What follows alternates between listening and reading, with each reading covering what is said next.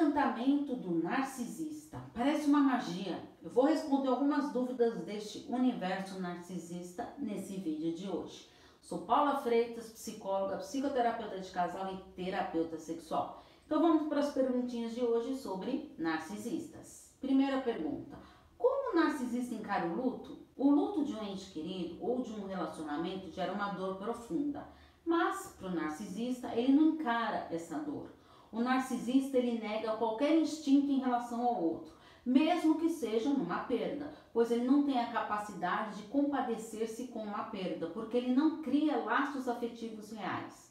Ele poderá até fazer suas condolências, expressando seus sentimentos, mas isso não significa que ele esteja realmente vivenciando essa perda. Segunda pergunta: devo falar que ele é narcisista? Dificilmente o narcisista admitirá que é. Ou que se tem algum tipo de transtorno, porque ele não enxerga assim. Por ele, ele não vê nada de errado com ele. Por não ver realmente que tem algo errado, então ele não vai aceitar. Então, falar abertamente sobre o fato dele ser narcisista poderá até proporcionar um diálogo, mas não tende a atacá-lo, porque você, você fará ele se esquivar o mais rápido possível. Ele poderá até reconhecer alguns traços que quando for pontuado, mas não verá nenhum problema nisso.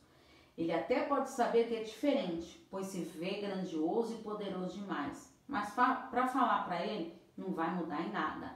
E se estiver com o objetivo de desmascará-lo, você só se colocará em riscos, levando a ter mais abusos e manipulará ainda mais assim a você mesmo. Terceira pergunta: encantamos tanto com narcisistas? O narcisista é envolvente, cativante, e, e, com esses tributos e essas qualificações que ele tanto se gaba, ele faz de tudo para encantar a vítima que está na sua mira. O love bomb é a fase de puro encantamento, envolvimento, rodeados de afetos, de mimos, cuidados excessivos para cativar e assim manipular a vítima sem que ela perceba.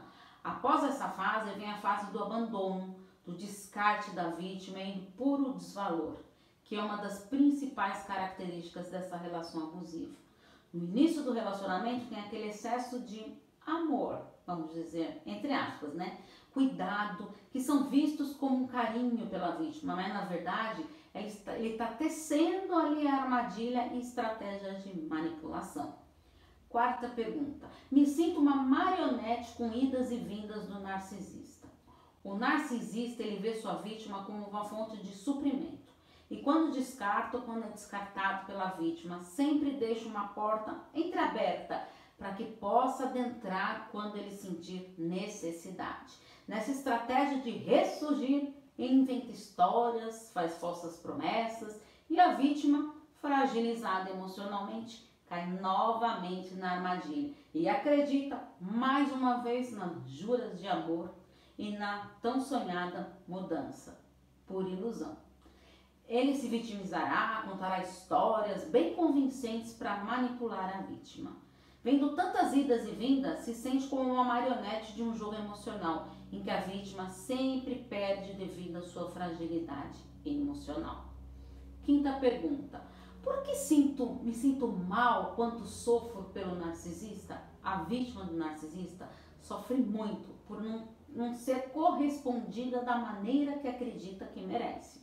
Assim, a baixa autoestima faz com que a vítima não enxergue a manipulação e a estratégia usada pelo narcisista, de que está sendo apenas uma fonte de suprimento. E isso ocorre devido à baixa autoestima, que vai se intensificando cada vez mais que cai nos jogos emocionais do narcisista. A psicoterapia o ajudará a trabalhar a sua autoestima, reconhecer o seu valor, qualidades, talentos, desenvolvendo suas habilidades para que você se fortaleça através do seu autoconhecimento. O acolhimento de amigos e de, e de familiares é fundamental para você fortalecer e dar forças para você conseguir sair dessa relação abusiva. É difícil esse processo sozinho. Então, estou à disposição para os atendimentos. É só enviar uma mensagem no meu WhatsApp, no 11 98313 2371. E para você ver que você não está sozinha nisso, eu te convido a participar do grupo que eu tenho lá no Facebook convivendo com narcisistas, que você vai ver que muitas pessoas também sofrem como você numa relação abusiva com narcisista. Então pense nisso, porque afinal quem cuida da mente cuida da vida. Um grande abraço. Tchau, tchau.